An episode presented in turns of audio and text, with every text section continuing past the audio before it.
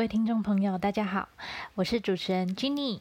您现在所收听的单元是 Jenny 尝鲜室，内容主要是分享好奇宝宝 Jenny 我尝试了各式各样新鲜事之后的心得。今天是 Jenny 尝鲜室的第二集，我们单元录制的当下是二零二零年的十一月。提到十一月，各位听众朋友们会想到什么呢？从九月、十月各大百货公司的周年庆开始，购物季会一直延续到年底的圣诞节、跨年。这中间十一月十一日的光棍节，也是各大商家，特别是线上购物平台的重要促销活动。不知道各位听众，你们还记不记得自己第一次网络购物的经验？我也是花了点时间才回想起自己第一次的网络购物经验呢。我第一次的网络购物经验是我还在当学生的时候。小女生爱漂亮，我想要买一支口红，但学生的预算有限，所以我很认真的上网做功课，看其他人的购买心得，仔细比较了几款候选产品，他们被擦在嘴巴上的照片，还有购买人分享这几款口红涂在嘴巴上的感觉，呃，还有。呃，喝水、吃东西之后的掉色状况等等，终于锁定了一款符合我当时需求的口红啦。但是我发现它的原价比较高，那时候的我实在买不下手。没想到被我发现，网络上的拍卖平台也有卖家在贩卖这项商品，而且价格是我觉得可以负担的。不过当时的网络购物并不像现在这么完善。现在具有第三方支付服务的网购平台，可以透过资金暂留机制，等消费者真正收到商品，而且确认没问题之后，再把消费者付的钱拨款给卖家，避免买家汇钱以后收不到货品，或是碰到商品有问题的状况。那时候唯一可以参考的，就只有以往的买家购买之后留下的评分和留言了。所以又是一个不断搜寻和比较的过程之后，我选了一位评分、开价还有运费都符合条件的卖家，要踏出我线上购物的第一步啦。当时拍卖平台的购买方式有分拍卖和直接购买。拍卖就是在拍卖的期限结束时，出价最高的人得标，买到那项商品。直接购买的话，不需要竞标。就以卖家设定的价格直接买下那项商品，当然，直接购买的价格比拍卖的底价高出许多。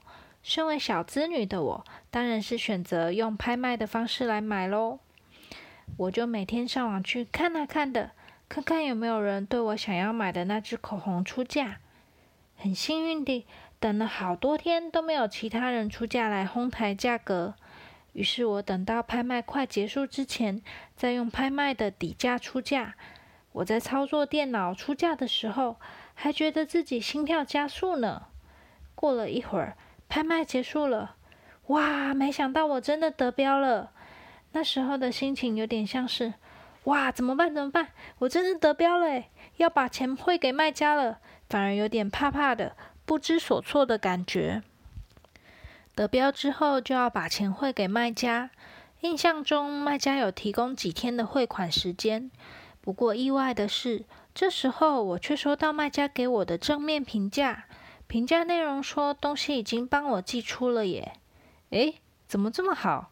我钱都还没汇过去，这个卖家就愿意先把东西寄给我，有点惊喜。但也是想说，那我可要快点把钱汇过去。免得卖家觉得我拖太久，以为他遇到诈骗。结果没想到，从后续的沟通里才知道，卖家根本还没把东西寄给我，只是在评价先这样说而已。卖家还是要先收到钱才会寄货啦。当时的拍卖平台并没有借接金流和物流的服务，所以没有线上刷卡或是 Line Pay 接口这些行动支付方式。更不用说到超商付款取货之类的，只能用 ATM 把钱转给卖家，再等卖家把货品寄给我。印象中，这也是我第一次用 ATM 的转账功能吧。虽然金额不高，不过一方面心里有个微小的担心，会不会收不到货品；一方面也怕弄错账号、转错账。我也是比对再三，确认没有输入错账号，才把钱转出去。隔了几天，终于收到我的口红，心里面担心被诈骗的忧虑总算是放下来了，可以来试试看我买的口红啦。不过这时我却一直收到卖家催促我给他评价的通知。那时候的我不是很懂评价对卖家的重要性，所以想了想那次拍卖的体验，一开始要花许多力气筛选卖家。不时要留心有没有人出价竞标，得标以后要把钱转账给卖家时，会有点小小的担心遇到诈骗，最后才收到商品。经过这么多的心情转折，才买到一支口红，所以我最后给了一个普通的评价。滑鼠按送出评价后，隔没五分钟吧，我马上就收到卖家打手机给我，询问我为什么给他普评。哇，真是吓到我了！其实我的评价是针对整个拍卖的体验，并不是说卖家不好什么的。没想到会被这样追问，所以我只好说，因为自己不是很会用这个系统，按错了。卖家听了以后，就要求我要修改评价。这时候我才明白，为什么这位卖家会有这么多正评了。这就是我第一次网络购物的故事啦。现在整个电子商务产业蓬勃发展，电商平台各有千秋，还有信用卡、行动支付等不同的付款方式，取货方式也有宅配、超商取货等等。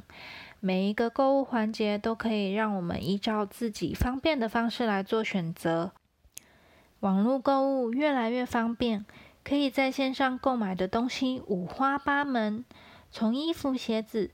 这些身上的穿搭配件、彩妆保养、日常生活用品、三 C 产品到生鲜蔬果，哪怕东西在地球的另一端，你都能透过网络买到它。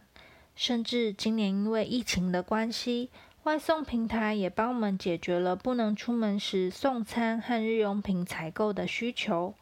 不知道听众朋友们有没有遇过什么印象深刻的网络购物经验呢？也欢迎你们和我分享哦。好啦，今天的单元就分享到这里。如果你喜欢这样的内容，欢迎你帮我按赞、订阅和分享给更多的人知道。我们下次再见啦！